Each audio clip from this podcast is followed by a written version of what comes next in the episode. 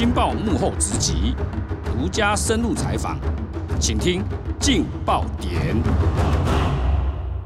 各位听众，大家好，欢迎收听由劲好听与劲周刊共同制作播出的节目《劲爆点》，我是劲周刊执行副总编辑吴明仪。今天请来的特别来宾是我们的记者林俊宏。各位听众，大家好，好几个礼拜没来了，很高兴要见到大家。好，谢谢俊宏哈。今天主要请他来是要讨论有关东阳前董事长涉嫌掏空的这个案子啊，因为他这个有一个新的进展。之前他虽然案子被起诉之后，在二审的时候逆转改判无罪，但最近北检哈又把等于算是助理啦，也是他的心腹啦的女密友，因为他结束了一家公司，把他起诉。那可不可以请俊宏来跟我们讲一下那个检方的最新的这个动作？呃，是的，谢谢主持人。其实这个案子哈，缠讼了官司大概缠讼了五六年。那案情最新的一个发展，就是说，在今年的十一月四号，台北地检署在侦办这个案子的后续啊，他又发现了一件事情，也就是这个东阳哈，他原本是控告他的前董事长林龙锦涉嫌掏空背信，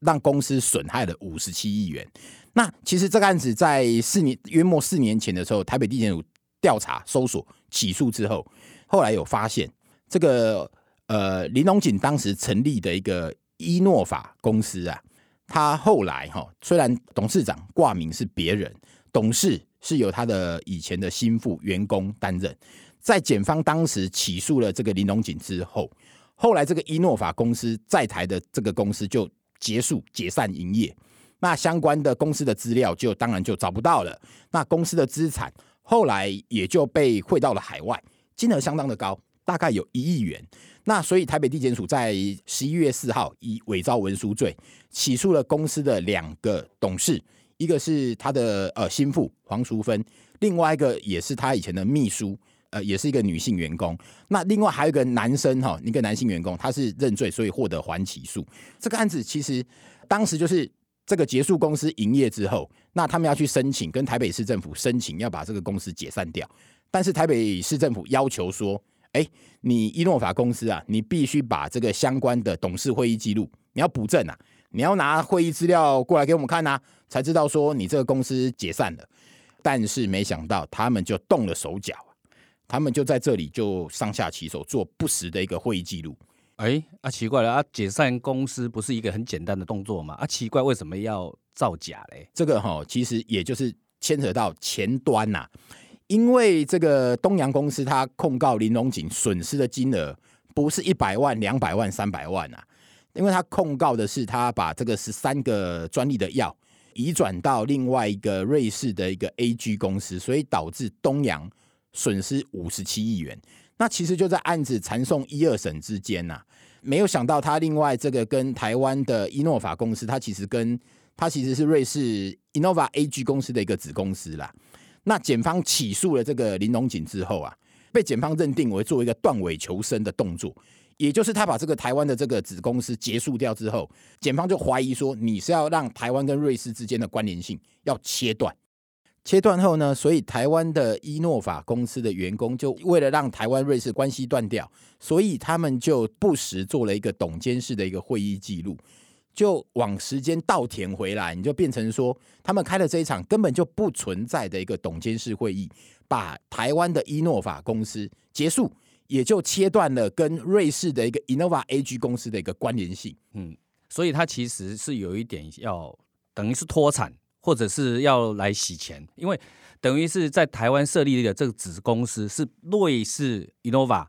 它母公司在那边啊，那一家母公司基本上它是一个纸上公司。听说他们有去查过这家公司怪怪的，其实没有错。当时这个瑞士的 Innova AG 公司在成立的时候啊，他公司唯一的一个挂名的负责人是一个东德的一个年轻小伙子，大概三十来岁，他叫 Dennis。那这个是当时他到东阳公司任职之后，他是负责帮东阳在做欧洲的一个药品行销推销跟整个药证的一个取得。他这个担任这个 A G 公司的负责人之后呢，其实这个公司据我们掌握的一个消息来源透露啊，其实他只是租用一个办公室，租用里面的一个信箱，也就是他根本就是形同纸上公司，当时是没有任何的其他的员工，但是他所分得到的一个利益呀，却是非常的庞大。为什么呢？这个纸上公司呢，他所拿到的是东阳公司在二零零八年跟二零零九年陆续把一共十三样的一个药品的一个专利移转出去之后，拿到最大的一个利益就是瑞士的一个 Innova AG 公司，所以这个相当的不合理呀。现在就是说，检方查了，发现说这家纸上公司应该怀疑是林龙锦前董事长自己又设立的，这有一点变成是当时他自己担任东阳的董事长，自己又在外面设立了一家纸上公司，却把东阳最值钱的是三个药品的专利无偿的授权的给纸上公司。这这好像真的是有点怪怪的，这个过程没有错。其实检方哈，就是为什么他会朝向背信掏空罪的一个方向来侦办，因为他们就是怀疑 Dennis 很可能其实就是林龙锦的一个人头。林龙锦借由 Dennis，他很可能就是利用他，然后把东阳的整个利益把它掏出去。但是当然，林龙锦他也不是省油的灯啊，他在官司的二审期间当中。他就提出了一些事证，他去推翻原来一审的见解，让他从一审原来的一个背信罪被判十年，逆转成无罪。但是东阳又提出了一个其他更多的一个事证，目前这个案子也上诉到最高法院。我去研究一下二审的判决哈，我发现林龙锦就用很多他的断点了哈。第一就是说，Innova 在瑞士的那家纸上公司，它不是他成立的。那他跟这位黄淑芬，他本身他也没有指示他去做任何开户的动作。这些药品的授权，基本上他是经过公司，他没有隐匿任何资讯就对了。所以他好像把它完全一个一个一个切开。但是因为北检现在把心腹黄淑芬起诉以后，他产生的对整个案件好像有一点影响，就是说。本来应该要切割的，但是现在要切，可能它比较难一点，因为它是个关联性。因为黄淑芬的角色非常吃重，是不是有这样子？呃，没有错。其实黄淑芬哈，据我们的了解，她是长期跟随在林龙锦身边二十几年。这个根据东阳董事曾天士他写给法官的一封信里面，他就提到了这样的一个叙述。那也就是林龙锦后来他离开了，他被东阳告了以后，他又自己开了承德公司。黄淑芬也跟着他过去。其实，当剪掉，其实最早的时候，他们在搜索东阳案的时候啊，他们从林龙锦的家里找到了什么？找到了内脏，还找到了这个里面内脏记载的，就是黄淑芬呐，他的证券专户啊，户头，他是借给林龙锦使用。那诡异的是啊，黄淑芬他不止把自己的账户借给林龙锦，他连他妹妹黄淑妙也借。那你说你借账户给别人用，那金额呢？你买卖股票的金额有多大？当时一算啊，黄淑芬的金额里面的股票大概市值两千多万，她妹妹黄淑妙是八千多万。各位啊，你试想，这一对姐妹加起来如果有超过一亿，如果今天是你的亲朋好友啊，如果跟你非亲非故，没有血缘关系呀，如果你们没有什么其他不可告人，或是其他奇奇怪怪的这个。关系密切了，密切的对这一段其实就是地检署检察官当时在侦办的时候，就直接在起诉书里面就提到，你账户借给他用，证明你们两个关系密切。而且重点是在瑞士的 Innova，他本身在账户开户的时候，是这个黄淑芬亲自飞到瑞士去开户。哎，这个关系如果没有很密切的话，他为什么要远到瑞士去开户？而且。他等于长期是他的心腹，没有错。其实我们有取得了哈，黄淑芬他当时跑到瑞士替这个 Innova AG 开户的一个签名啊，包括他所留的一些银行的一个资料。那你看，其实你觉得很诡异的是，其实这个公司的负责人哈，挂名的是 Dennis，开户的却是另外的黄淑芬，所以剪掉当然会怀疑啊，你信任的是谁？谁是你的心腹？就是反而从市政里面，Dennis 跟黄淑芬之间没有特别的连结，但是黄淑芬跟林龙锦其实是关系密切，而且是在林龙锦的住处里面收到了他的证券账户，等于是黄淑芬是他的人头户，没有这关系其实是。所以你能够把你的账户借给你的老板好了，或者借给别人使用，而且金额有这么的庞大，你连妹妹的账户都是别人在用，你想这个关系到底是什么关系呀？这个我是没有。小三呐、我也不晓得这是什么关系。这个我我的意思说哈，你们如果没有很有力的去厘清清楚的话，在法律上其实是能让人家很起人疑窦的啦。犯罪上面就是说，基本上他现在又把台湾这个子公司突然间在因为整个掏空案爆发以后，他突然间瞬间把它结束了。结束的方法是用一个伪造董事会的一个记录，他根本没有开，他就把它结束了。那结束了之后，把里面的一亿多元的资金就汇出海外。那我们就怀疑这是汇出去，难道不是洗钱，不是脱产？那不然这个是什么？